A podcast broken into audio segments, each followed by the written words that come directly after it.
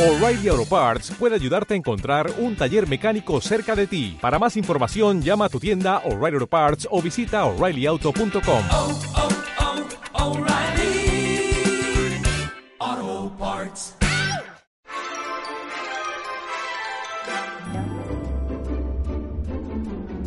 Y estamos entrando. Hola, buenos días. Hola. Ya llegas bailando. Sí, hombre, sigue bailando, sigue bailando. ¿Qué pasa? ¿Cómo te ha ido la semana? Bueno, pues ya sabes, un poco, un poco de aquí y un poco de allá. Ha sido una semana un poco extraña. He intentado tomarme vacaciones a la vez que trabajaba, es decir, he intentado trabajar menos para tener un poco de feeling de vacaciones. Pero como todo el mundo ya sabíamos, eh, no funciona del todo bien. Así que, bueno, ha sido una semana un poco de mierda en ese sentido. Por lo demás, muy bien. Ha llovido, tenía muchas ganas de que lloviera porque ha hecho demasiado sol y en Asturias el sol no se lleva bien. ¿Tú qué tal? Pues mira, yo igual trabajando toda la semana, la verdad. Cero sentimiento de, de vacaciones, horror. Pero bueno, y nada, yo quería preguntarte, la primera pregunta quería para romper el hielo, como siempre, ¿qué has desayunado? ¿Por qué no, verdad? Pues he llegado, hoy, hoy ha sido un día muy especial porque eh, yo desayunaba siempre colacao. Oh, Soy Team Colacao. ¿Tú eres Team Colacao o Nesquik? yo no tomo nada de chocolates para desayunar. No, pero vale, sí, yo tampoco. O sea, que ¿qué tomaba de pequeña, Nesquik? Sí. Ah, eres como Fernanda. No, muy mal, muy mal. No, hombre, Yo- porque el conejo, claro. claro, porque el conejo siempre, el conejo siempre gana, está claro. No, yo era del team racista del Colacao. Wow. Sí, Pues Ese packaging que creo que todavía está vigente. Todavía Hombre, claro. tenemos Sí, esa sí, gente cargando esas cajas. Todavía, todavía, sí. Arroba policía ya, empezando el, el podcast ya avisando a la policía del racismo de Colacao. ¿Te acuerdas de la canción? La podríamos cantar un poco. ¿Quieres que te la cante? Porque yo tenía hasta un vídeo eh, karaoke que alguna vez llegué a ver y te, y te venía. Yo soy aquel grito del África tropical. que- pero es que es, que es, es cantaba. que es, es heavy. Es, heavy, pero bueno, cosas- España. por fin. Bueno, pues porque todos tenemos un pasado y nadie nace aprendido. Vamos a verlo así. Otra cosa es que igual ahora ya deberíamos ir aprendiendo, pero bueno, la canción por lo menos nos sigue vigente. El caso es que yo cuando era pequeña eh, o sea, colacao siempre, siempre. Pero yo cuando era pequeña vivía con mi madre y no tenía problemas de sobrepeso como los que tengo ahora. Entonces, el colacao ha quedado relegado a un cajón, bueno, de hecho no es un cajón, es una puerta de la cocina eh, que cuesta mucho llegar a ella y siempre le pongo como mil cosas delante para no verlo a primera vista porque si lo veo me apetece. Pero de vez en cuando, muy de vez en cuando, me, me doy el gustazo y me tomo un colacao. O sea, al punto de que mi padre me tiene mandado eh, como bolsitas de colacao, rollo la droga.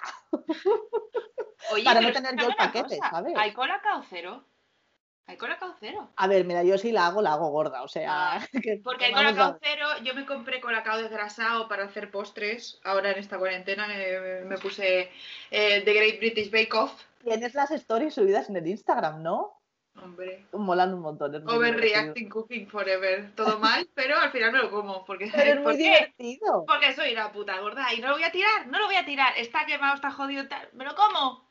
Me lo como. Prefiero morirme mal de pancha antes que tirarlo. Es así. Pero yo he visto las fotos y los vídeos y tal y no tiene tan mala pinta. Claro, porque pongo lo bonito arriba. lo que hace bulto es la mierda. Claro.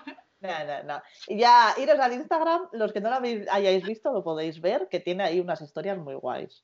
Bueno, total que me he desayunado un colacao. Solo, pero sin nada más. gloria. Con, no, no, no, porque es sábado, los sábados y domingos desayuno tostadas. Ah, Con eh, mantequilla vegana, porque ella no es vegana, porque no lo soy, pero es verdad que intento acomodarlo a mi dieta todo lo que puedo, aparte de por mis problemas de sobrepeso, por mis problemas con los triglicéridos, que esto es, no nos vamos a poner en a saber y vivir, porque no tiene ningún sentido, y marmite, marmite, que me gusta a mí mucho. Ay, sí, está Eso bueno. ya lo sabes un tú. poquito nada, una micra de marmite para medio kilo pan, claro, porque como le echen un poquito más, bocaje, cama. A mí me gusta ser boca seca, man. ¿Y tú qué has desayunado? Porque me imagino que si lo has preguntado es porque quieres contar tú lo tuyo también. Sí, porque yo No. me he comprado azaí. Chica, ¿lo has probado? No, ¿qué es eso? Azaí es una fruta, me parece que de Brasil, ella no se informa, no ha abierto la Wikipedia, pero que tiene muchas propiedades porque está ella buscando la salud en eh, la, la nutrición. Chica, Estoy ¿lista? haci- Estoy haciendo una cosa que estoy es- escuchando muchos vídeos y muchos podcasts que se llama Intuitive Eating. Estoy aprendiendo muchas cosas de mi cuerpo y de las cosas ¿Intuiti qué? Perdón, repite. Intuitive eating. Es como, Ah. eh, sí, es como una cosa que hay que escuchar lo que te pide el cuerpo comer. Pero para eso hay que pasar primero por el periodo de saber cuando tienes hambre. Muy loco. Porque hemos desaprendido a saber cuando tenemos hambre, porque lo sabemos de babies, pero de mayores no, por las dietas, porque ahora puedo comer esto, no sé qué. Entonces estoy aprendiendo a saber cuando tengo hambre. Entonces, muy fuerte. Es que parece una chocha, pero no es tan tonto, ¿eh? De hecho, de chochada nada que yo eh, pretendo empezar al psicólogo así como a la vuelta al cole, eh, porque uno de mis grandes problemas y males es no distinguir cuando como por ansiedad y cuando como por hambre. Pues mira, esto, eh, de esto es, de esto es como mindfulness, pero para la comida. Sí. ¿Y te has comido una, una fruta brasileña? Me he comido, es que viene como triturado, es como un helado, es que está buenísimo, es morado, además el color es precioso, una paleta de colores maravillosa, que yo también soy muy esteta para mis desayunos, me gusta a mí mi Pinterest. Entonces me pongo mi bolsito negro, un kiwi eh, dorado, amarillo, me gusta más que el verde, está más amargo. ¿Pero por sabor o por estética? Por estética también y porque está más dulce. Entonces, un muesli probiótico también, el açaí y leche de almendras y canela por encima. ¿Y no has subido foto de eso? No, porque me ha quedado bastante malo hoy el bol. No lo he hecho muy bonito. Y un café, no, un café no, tres cafés, pero no me ha servido para nada. Pero estoy toda, estoy toda mal, ¿eh? Excusa, pero intuitive eating y metiéndote café con lo que se supone que Claro, pero mi intuitive eating dice que después de mediodía ya no te tomes ningún café. A mí me lo dice el querer dormir de noche. Mi intuitive descansing me dice, no tomes café a partir de las dos que no duermes. Sí, sí, sí. Bueno. Pues eso. Me encanta, te voy a decir una cosa, a mí me encanta tener un podcast que está basado supuestamente en la ilustración y que sea lo que menos aparece. Pero ahora entramos, primero hay que romper un poco el hielo. No, además te voy a decir una cosa, en realidad sí que aparece porque te compras kiwis amarillos porque son aesthetic, o sea, Me hago mi propia paleta, mira, morado, amarillo, blanco, negro, todo. Estoy obses. el próximo me mandas una foto y en el próximo, en el próximo podcast lo pongo. Vale, perfecto.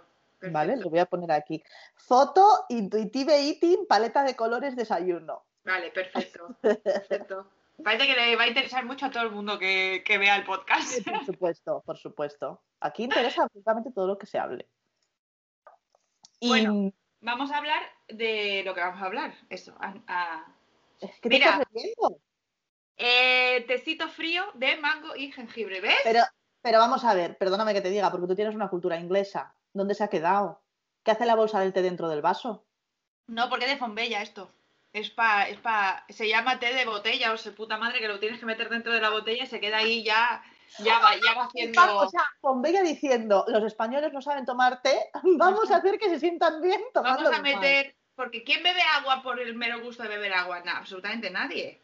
Sí, hombre, si no sabe a nada.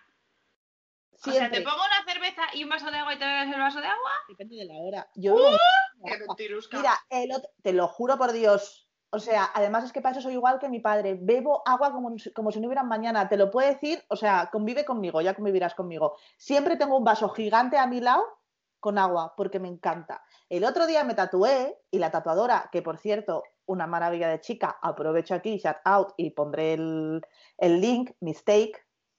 Sí, que ahí la dislexia me juega la mala pasada del mistake. Y me dijo, oye, tú bebes mucha agua, ¿no? Cuando me estaba colocando la stencil en la pierna. Y yo, uy, sí, ¿por qué? Me dice, hombre, que se nota en la piel. Pero ¿por qué retención de líquidos o bien? Bien, de muy ah, bien. vale. Hola, porque la- la- el beber mucho agua te quita mucha arruga, te hace la piel muy luminosa, muy lustrosa. Ah, sí. Sí, obvio. Ah, mira, pues yo, mal, así estoy. No me Pues crees. eso. eh, muy bien por beber mucha agua. Beber mucha agua, todos los que nos oigáis, muy importante. Yo no sabía, ahora lo empezaré a hacer también. Todos los que no sois guys. Qué payasa. Y las maricas como yo, té de sabores para el agua. Es que dejas la bolsita, qué tía. No lo probé, pero lo probaré porque me encanta probar Pues nueva mierda. vaga también, ¿eh? También te lo voy a decir, que mucho mindfulness, pero luego mierda capazos. Luego tengo cornetos, Nutella, eh, chocolate valor. Claro. A ver, pero quien esté libre de, de culpa que tire la primera piedra, amiga. Nadie, nadie. Total, que bueno, venga, redirigimos. Eh, como, como en el anterior episodio estuvimos hablando del el universo de la ilustración y nos metimos un poco por el mundo del estilo, que es algo como que siempre sale a... Me encantan estas palabras que nunca sé si digo bien. co- coalición, coalición. Eso, eso, que sale ahí. A relucir. sale a relucir. Hemos pensado, bueno, pues ¿por qué no tiramos un poco más de este hilo y hablamos de, pues eso, ¿no? Del estilo, cómo, cómo fue nuestro desarrollo personal en nuestro estilo, qué consideramos estilo, que, bueno, pues estas cosas, ¿no? El que hablar por hablar, sí, tener algo preparado, no, ¿para qué? Mejor, No, es mejor así. Charlétate, amigas, copy. mejor así, mejor así, que la, char- la charleta es muy agradable. Eso. Eh, ¿Tú qué crees? ¿Qué fue antes, el huevo o la gallina? ¿Naces con estilo? ¿El estilo nace o se hace? ¿Tú qué crees? Yo, yo siempre he pensado que el huevo y la gallina son uno entero y entonces es como una especie de masa mm, rara y asquerosa y entonces no nace uno primero y el otro después, ¿sabes? El- sale toda la mierda, toda, toda la vez. ¿Qué Entonces, piensas? del, del estilo. Yo creo, que se, yo, creo, yo creo que se hace, yo creo que se hace. Yo no creo que se nazca con... Que me distraigo, joder. Me parece, me parece muy interesante también lo de la gallina. Pues no te diga yo que no ha pasado noches en vela pensándolo, ¿eh? Que es un palíndromo de esos. ¿Un palíndromo? El palíndromo no es lo de las palabras que... bueno, pero claro, sí es un palíndromo físico, por supuesto. Claro, porque estás para adelante, para atrás, para adelante, para atrás. Cuando crees que has encontrado soluciones por el otro lado, luego viene el otro, la gallina no cruza la carretera, es la carretera que se mueve bajo la gallina, es que todo el rato gallinas. Que a ver si va a ser un tema tener una gallina. Total, que yo creo que el estilo se hace. No creo que una persona eh, fresca, recién salida de ninguna escuela o de la, la escuela de la vida también, diga, voy a dibujar así y no me voy a mover de ahí. Por eso yo hablamos, venimos del otro podcast, por eso lo de las islas y de la gente que está tan segura de lo que hace y no se mueve, ¿sabes? Yo no creo que sea porque han encontrado un estilo, o sí, no lo sé, es que claro, a veces hablas y dices, joder, estoy, estoy hablando mal de alguien, no, yo no quiero hablar mal de nadie porque pienso que cada uno, donde encuentra la felicidad, bien está. No, mira, no conozco a persona más abierta y capaz de encontrar cosas positivas en todo el mundo que tú. O sea que relax. Si hay alguien aquí que te mal- malinterpreta es porque tiene la mente sucia. No, no, no, y de verdad es que a mí lo de meterme como compañero de profesión no me gusta nada, No, entonces nada. creo que somos todos... eh, yo Lo creo que el dices mercado... por lo que dije antes, ¿verdad, zorra? No, no, no, no. No, es que además yo creo que el mercado Fuera es enorme. Yo siempre, yo siempre hablo de un mercado inmenso en el que cabemos absolutamente todos. Entonces no mm, nunca creo que haya una manera buena de hacer las cosas. Igual soy la persona que más se equivoca de todo el mundo, ¿no? Pero yo creo que avanzar forma parte del desarrollo de, de la persona y como te desarrollas tú, eh, eh, influye en tu trabajo y por lo tanto Claro. O sea, sí que creo que quizá el estilo sean cuatro, el ABCD de mi trabajo. ¿Sabes? Cuatro cosas que siempre hago. Eh, deformar eh, una paleta de colores limitada, eh, poco fondo y hablar de sentimientos, por ejemplo, ¿no? Son los míos. Pues tengo estos cuatro hilos y ya empiezo a andar para allá, entonces voy añadiendo o quitando, pero estos cuatro son como los pilares inamovibles de, de lo que yo hago. Yo creo que es un poco esto, lo de Claro, es que yo lo que, lo que pienso que también estoy contigo, evidentemente, nadie, nadie nace con un estilo y de repente ¡oh! dibuja así, pero sí que, sí que pienso que está muy relacionado con esto, en que hay una parte del estilo que sí que eliges, pues eso, ¿no? Tus cuatro pilares sí que los haces de una forma consciente, pero sí que hay una segunda parte del estilo que es quizás es menos importante, pero que está ahí, que se va manifestando. No es que salga de la nada, ni que de repente eh, un ser llamado Dios te haya impuesto esos dones, sino simplemente a mí me pasa, eh, y lo pongo como ejemplo porque me parece un ejemplo muy claro. Yo dibujo, no sé por qué, quizás tiene que ver con algún problema de la vista o algo así, nunca lo he pensado, pero siempre dibujo torcido un poco hacia la derecha. Y eso al final, en mí no tanto, pero sí que hay gente que ves las ilustraciones en, en algún ilustrador concret- con- concreto y te das cuenta de que hay como ciertos errores que igual en un momento fueron, pues eso, ¿no? Mm, Sin haber pensado en ellos, pero han surgido, O sea, han surgido accidentes. solos. Sí, que se, han, que se han acabado por convertir en algo característico del estilo, pero... Y luego, por supuesto, la cultura que tengas detrás eh, de películas, musicales, estética, a la hora de vestirte, de todo, yo creo que eso de alguna forma eh, se implementa. Porque yo, por ejemplo, em, la- el estilo retro o vintage o algo así, cuando era más jovencita sí que era algo que buscaba activamente, o sea, en plan, era, era consciente que era algo que quería conseguir y que quería llegar a ello, y ahora me doy cuenta que incluso haciendo ilustraciones, que a veces no estoy buscando eso, me sale, en plan, mando ilustraciones de cinco niños a un cliente y el cliente me dice, eh, ¿los, los puedes vestir como si vivieran en este siglo, por favor? y ya no, claro, ya no-. Le- ya no es impuesto esto, ¿sabes?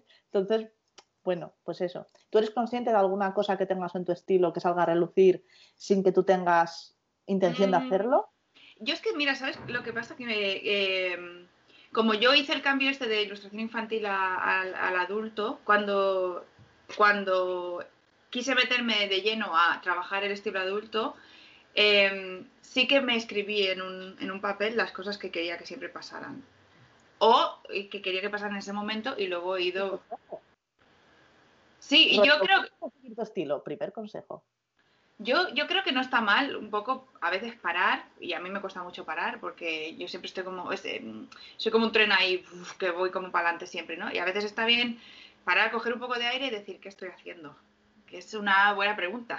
Reflexionar sobre dónde ¿Qué estoy haciendo? Claro, a- a- ¿hasta dónde quiero ir? Yo lo de eh, lo de las metas y todo eso, yo no, yo no tengo. Yo he hablado con mucha gente que sí que tiene como un listado de cosas que, que sí que quiere lle- llegar a hacer o que sería como el sueño de mi vida, ¿no? Yo en que plan, sé. eh, cliente es sueño. Sí, sí, por ejemplo, eh, publicar en el New Yorker, ¿no? Pues tenerlo ahí en, un- en plan focus. Yo no tengo nada parecido a eso, porque a mí me gusta mucho la casualidad y el accidente, y me gusta mucho no, no saber hasta dónde puedo llegar, ¿sabes? O sea, que, que me ofrezcan una cosa que yo nunca había pensado que, que podía hacer, me flipa. Tiene y- mucho encanto. Y siempre digo que sí, aunque ¿Puedes? ¿Puedes hablar de lo que estás haciendo ahora mismo? no, Ay, No puedo hablar, pero bueno, dentro de, adelante. dentro de poco la acabo de acabar una cosa que nunca pensé que iba a hacer en mi puta vida y estoy bastante contenta con cómo ha quedado. Ahora tengo que volver a, a mirar porque se está secando. Pero van a salir como un par de cosas, eh, un par de expos, esta y otra expo que también ha sido intervenida a mano, que yo, o cuando me ofrecieron hacer un mural las chicas de Hit with Tits hace, hace tres años, el primero que me ofrecieron en mi vida, y que te yo has dije, enganchado mogollón. Claro, y además es una cosa que yo nunca me había planteado, no sé por qué, porque, bueno, porque estás haciendo otras cosas siempre. Claro. Entonces, este momento, pues, bueno, nada y Lu que me cogieron y me dijeron, ¿quieres venirte a hacer esto? Y yo digo, me cago, pero sí, claro que voy. Puedo aprovechar aquí y preguntarte cómo es el proceso de pintar un mural. Y con el proceso de pintar un mural quiero decir cómo lo preparas previamente, cómo eliges los materiales y luego, estando allí, cómo te enfrentas a él. Pues mira, yo eh, eh, tengo mucha suerte porque siempre se me ha dado muy bien encajar en tamaños. ¿cierto? Entonces, yo puedo hacer, yo puedo irme para atrás y mirar la pared. Inciso, porque aquí hay gente que, quiero decir, la mayor parte de gente estoy segura de que te conoce, pero luego hay gente que no conoce tanto tu pasado igual como otros. Véase, por ejemplo, mi familia, que es súper fan, ¿sabes? Hola, familia. Jenny viene del mundo de la- del diseño gráfico y en el diseño gráfico la composición y los equilibrios de las formas y los pesos visuales son como súper importantes. Mm. Que de hecho tú muchas veces lo has dicho que crees que esa capacidad de poder encajar con facilidad viene de ahí. Ya Sí, está, yo creo que sí, Punto porque- hecho, continúa. El poder de la maquetación, anda que no, no veas que como tengo que meter todo este texto y estas imágenes, es que al final o lo hago meter, lo meto todo en el espacio que tengo o no de esto. Entonces, a mí me es sencillo. Yo sé que hay gente que, yo por ejemplo solo pido que me digan cuánto mide la pared. Porque para saber si es horizontal o vertical, entonces ya veo. Pero hay gente que se la divide en cuadrados y luego lo dibuja. Buscando la, la esto áurea, ¿no? La, Sí, sí. de los nueve o- cuadraditos. Sí, A ti te sale eso. solo, claro. Yo no es que no hago es que yo además también, No menuda despega, no hace nada. Entonces sé que se lo hacen en pequeño, lo imprimen y entonces eh, cuando estás haciendo el mural, pues más o menos vas mirando, mira, estos dos cuadrados va esto, no sé qué. Yo en un trabajo muy grande igual sí que lo necesito, pero lo que he hecho hasta ahora la verdad es que no, no me ha hecho falta. Así me habrá quedado también, ¿eh? El curro que, bueno, quiero Muy decir... bien. No, pero piedras, ya lo digo yo. No, pero quiero decir que a veces sí que dices, joder, pues se me ha movido a la derecha, ¿sabes?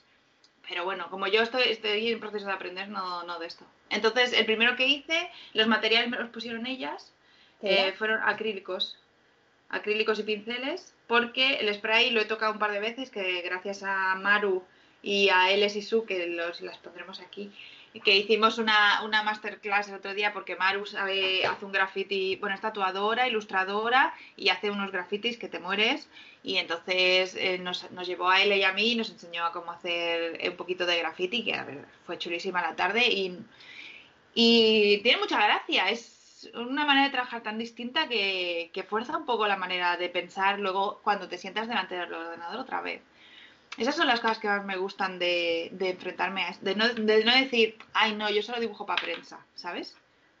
Te pierdes muchas cosas porque de todos aprendes siempre. Y una vez que estás delante del mural, vale, ya y con tus acrílicos, mezclas, prime- pri- mezclas primero mucho, muchos acrílicos y te marcas como la paleta de colores, rollo, voy a trabajar con estos cinco colores, vas un poco a lo loco, empiezas dibujando con líneas, porque por ejemplo a mí en la facultad nos aconsejaban siempre empezar pintando los lienzos con acrílico amarillo diluido en agua para que sea como muy light, para que así luego puedas rollo en la facultad el lápiz y el y el la goma de borrar está como prohibidita para la mayor parte de cosas, por lo menos en lo que yo viví. ¿Por qué? entonces, pues porque la grasa del lápiz es muy difícil luego de quitar y normalmente creo que era con el, lo siento mucho porque no me enteré muy bien de la vaina o no la recuerdo, pero creo que era con el óleo acaba como pudiendo salir a relucir, que si te interesa está muy bien, ¿sabes? Pero es verdad que puede ser un problema en un futuro. Igual al ¿Y no hay otro grafito que no haga eso? Lo habrá, no lo sé, pero a nosotros nos acostumbraron. Yo me imagino que esto es como todo, ¿sabes? Luego también dependía de mucho del profesor. A nosotros es verdad que nos acostumbraron a eso, a empezar siempre como desde, desde el amarillo. Mm. Y bueno, muy lo, de la- claro. lo del amarillo es para quitar el blanco puro de abajo, ¿no? Yo creo, para darle un poco de tono al... No, no, porque no, no tenía nada que ver con eso, simplemente tenía que ver con que pudieras hacer tu composición y que luego, si te equivocabas, querías quitar algo o tal, no se fuera a ver en el final. Porque claro, si marcas con rojo, pero luego hay una zona que, que al final no utilizas y la vas a pintar de amarillo claro, se va a ver. Y como el amarillo claro debe de ser lo más parecido al blanco que el ojo puede reconocer, Igual sí, claro. creo que tiene que ver con... con- Porque Bueno. luego también nos enseñaban que la luz se daba con el amarillo y no con el blanco. Random, pero bueno. ¿Tú lo haces esto a día de hoy? Eh, hay veces que sí y hay veces que no. Es, es bien, o sea, es como una enseñanza ahí que en algunos momentos lo usas, eh, pero en otros no. Por ejemplo, si hago, si hago watch, ella, por no decir témpera, porque es guay, es mucho más guay decir watch, sí que, sí que lo hago, sí que lo utilizo. Aunque es verdad que muchas veces lo, inten- lo intento hacer con rosas porque me gusta que tiren un poco hacia el rosa. Rosas muy claros. Entonces no me importa que luego el rosa salga a relucir. Total, ¿cómo No. lo haces tú? Pues yo creo que es igual, porque pues, si la pared no está lisa, que hay algo debajo, pues un color base coges el que tú quieras. Eh, nosotras siempre, las veces que lo hemos hecho, siempre ponemos un gris o un rosa, algo que sea así como tal, y luego que funcione con la paleta con la que vas a pintar, claro. Porque es fondo. Muy, muy grande tendría que ser el mural para, para que no se viera el fondo, la pared del fondo. Y luego, pues eso, con un spray o con un pincel o con un... Yo a veces lo hago con un podcast hago así, aquí esto, hago redondas así y luego ya empiezo directamente a, pintar. Voy muy a fuego, la verdad, pero es que es, es, es muy divertido. La paleta de colores, uso colores puros. De Pinturas La Pajarita, que es una fábrica valenciana, que tiene unos colores, Mm. pero unos colores bonitos, bonitos, bonitos, ¿eh? Y además el bote y el color de que sale es exactamente igual. A veces Qué un poquito guay. más oscuros. El único que no me gusta es el amarillo que cogí, que me parece, bueno, ya daré el número, que no tiene, debe que ser que no tiene blanco de fondo y no tapa, no es mate. Mm. Entonces, ahora para las cosas que he tenido que hacer ahora en acrílico, he tenido que mezclarlo con blanco. Es que esto es importante. Y yo, o sea, estudié Bellas Artes, ojo, y esto no me lo contaron hasta que hice después. No me lo contaron, o igual yo no lo escuché, pero me suena más que no me lo contaran que yo era una estudiante un poco loca, ¿eh? Y no me lo enseñaron hasta que hice el módulo de ilustración. Una cosa tan simple como fijarte en el bote por detrás, si sale el cuadrado blanco es que no es cubriente, si sale medio blanco, medio negro es que cubre el to- que es medio cubriente, si sale negro que cubre del todo, o viceversa, porque recordemos, soy un poco disléxica. Pero se ve así si es cubriente o no es cubriente. Ah, pues ahora lo miro, ahora lo miro. Ahora lo miro para Es muy importante en realidad, claro, cuanto más cubriente también más caro, por eso me gusta a mí mucho el watch porque suelen ser todos cubrientes. También es verdad que los colores más claros suelen ser más difíciles, También pero es- es lo bueno del blanco del watch, que cubre normalmente. Bueno, es que el acrílico también cubre. Sí, bueno, pero claro, los acrílicos que yo he usado también cubren, pero... Claro, es que el watch hay que esperar. Para mí el, el watch hay que esperar, hay que esperar. Me pongo de los nervios. El acrílico hace pa y no, no has puesto ahí el acrílico y ya está seco. Ya está. Ya está. Pero el, Bueno, claro, es que en un mural no te vas a poner, evidentemente. Bueno, aparte el watch es muy caro como ponerte pintar un mural, pero cuando estás pintando un watch chiquitito, normal, un secador al lado y lo secas y ya está, ¿eh? No, no, no. no. No, ella no tiene paciencia. Pero oye, aquí ya sé que nos estamos desviando mucho del tema, pero yo aprovecho porque yo tiro todo lo que encuentro, que es algo que admiro yo muchísimo de ti. Eh, he compartido esta semana unos post-its que yo tengo puestos en mi fondo de escritorio con cosas que yo me repito para meterme en el mundo creativo así como de lleno, del tirón, ¿no? Entonces he preguntado y aquí mi amiga ha sido como súper clara, en plan de yo no tengo ningún problema, tú simplemente te pones y lo haces, que ya lo comentaste en el podcast anterior, yo creo, tienes esa capacidad de ir, que lo has dicho ahora, a fuego, que te Mm. representa mogollón, o sea, a ti te ponen delante un proyecto y te metes a tope, no tienes ningún tipo, es que es muy admirable, que no te pongas en duda a ti misma en esos momentos. Mm, ¿Sabes la única duda que, quizá... A ver, técnicamente eh, no, porque si me han cogido es porque ya saben lo que hago.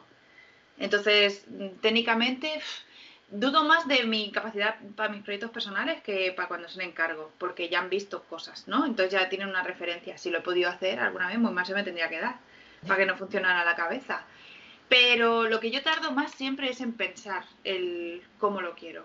O sea, el, el cómo lo quiero es lo que yo no ni estoy aquí sentada ni nada. Tengo una libreta, tengo esta libreta, además, que la tengo por aquí porque estuve mirando de, de cosas. ¡Qué guay! ¡Uy, Dios mío, ves por que, abrir ves y mirar! mucho, ves que hay mucho texto, no, Sí. muchas veces no, los bocetos son, son muy, son muy flojos. Fíjate, si todo, ¿ves? Casi todo es Ah. rayadas, vamos por aquí, vamos por aquí. Mira, si es que son todo, son todo como reflexiones, entiendo. Qué chulo. A ver, bueno, ahí también es donde yo pierdo el tiempo un poco, ¿eh? En cuando me eso, cuando me dicen un proyecto y sobre todo tengo problemas con los que más me entusiasman, me paso mucho tiempo pensando, pensando, pensando y me cuesta mucho como ponerme a dibujar. Mm. Yo tengo la sensación de que tú eso no lo tienes. Igual es la sensación que vendes. Yo de pensar pienso, claro. Bueno, sí, porque eres una rayada de la hostia. Igual no pienso mucho rato, pero, pero no, cuando me siento ya está. Es que cuando me siento a hacerlo es porque ya sé lo que quiero hacer. Entonces igual me peleo para conseguir lo que estoy viendo aquí, que eso es otra. Correcto. Pero cuando yo ya digo así, ya está. Es el, el- lo, que, lo que tardo. No, no me cuestiono. ¿Tú te cuestionas cuando te llega un proyecto si lo puedes hacer? No, nunca me llego a cuestionar si lo puedo hacer, pero como siempre lo quiero hacer, lo quiero disfrutar mucho y lo quiero hacer muy bien, me presiono muchísimo. Mm, Me presiono mucho, mucho, mucho para poder conseguir eh, el- como lo mejor de mí misma. ¿Sabes? Yo ya sé que el mínimo lo llego y lo cubro de sobra, lo sé porque además aquí, confesiones. Ahora ya no lo hago tanto, pero al principio hubo ahí una época que fue como, voy a probar a mandar este boceto de mierda, barra ilustración de mierda, a ver si el cliente... A ver, ¿Qué pasó? Quiero hacer, que fue muy bien, spoiler. Quiero decir, o sea, quiero dejar claro, no es que quisiera mandar una mierda a propósito y reírme del cliente. Nada tiene que ver con esto. Nada que ver con esto, por favor, que no se me malinterprete. Pero sí de decir, eh, pues lo típico, ¿no? Típico proyecto que te llegan y te dicen, oye, mira, tienes que entregar, eh, por favor, si quieres, tres ilustraciones, pero es que tienes que mandar el boceto en tres días y el color la semana que viene. No estoy hablando de proyectos grandes, ni, o sea, esto que quede claro que no, no quiero ofender a nadie, que yo a mis clientes respeto absoluto, salvo que ellos me lo pierdan. Y, entonces, que, pues en, ese momento, claro, evidentemente, yo no trabajo solo con un proyecto, tengo varios proyectos al mismo tiempo, entonces, obvio, tienes como que priorizar y, y darte mucha caña. Entonces ahí llega un momento que digo, vale, tengo en esta tarde libre tengo dos horas para hacerlo, a lo que llegue. Y cuando acabaron las dos horas fue como, eh, bueno, pues igual es un poquito mierda, pero es que es lo que hay. No voy a pedir más tiempo, no lo tengo. O sea, pues vamos a ver qué pasa, ¿sabes? A ver si la mierda vale. Pero es que no pasa la mierda nada. vale, ¿eh? y la mierda vale. Pero ahí es cuando te das cuenta que aparte de pagarte por el tiempo que inviertes, te pagan también por todo el background que tienes, todo Hombre, el trabajo claro. que has hecho, todo les... Quiero decir que claro, yo ahora vamos a hablar un poco desde el punto de vista flipada. Evidentemente, yo me pongo a dibujar una bota, la he dibujado mil veces, tardo tres segundos. Si nunca he dibujado una bota, me va a llevar 20 horas. Entonces, bueno, entiendo que ahí es donde... Pero bueno, no sé Pues yo mando unos bocetos de mierda que flipas, ¿eh? Yo mando unos bocetos, es que mando unos bocetos a nivel que mando el dibujo y debajo explico lo que coño es. Bueno, yo eso también lo he empezado a hacer ahora, ¿eh? porque es que mando redonda, palo, no sé qué. Y entonces hago a veces, ya llegó a niveles que son tan una puta basura que pongo colores, ¿no? Y entonces digo, donde está el color verde significa que va a ir esto no sé qué, esto no sé cuántos. Entonces, es co- porque no, cuando yo mando un boceto no te estoy, no te estoy ofreciendo una imagen final. Te estoy ofreciendo ideas distintas, Claro. tres caminos para seguir. Entonces, Es que esto tiene muchísimo que ver con la forma de trabajar. mm, Es brutal. Y también con algo que es de lo que estamos hablando ahora mismo, que es el estilo, que tú tienes un estilo muy definido a la hora del, sobre todo, por ejemplo, la ilustración infantil y de tu ilustración más adulta, la gente ya sabe lo que se va a poder esperar. Pero aquí ahora voy a hacer una cosa muy de podcasting. Eh, vamos a hacer aquí un falso fin, porque llevamos media hora. Ah. No hemos empezado a hablar todavía del estilo. Vamos a hacer un falso fin, nos vamos a despedir, tú y yo vamos a seguir otro ratito más para meternos en el estilo y, y me voy a meter en esta parte de la conversación. Así que gracias por vernos, nos vemos la semana que viene. Chao.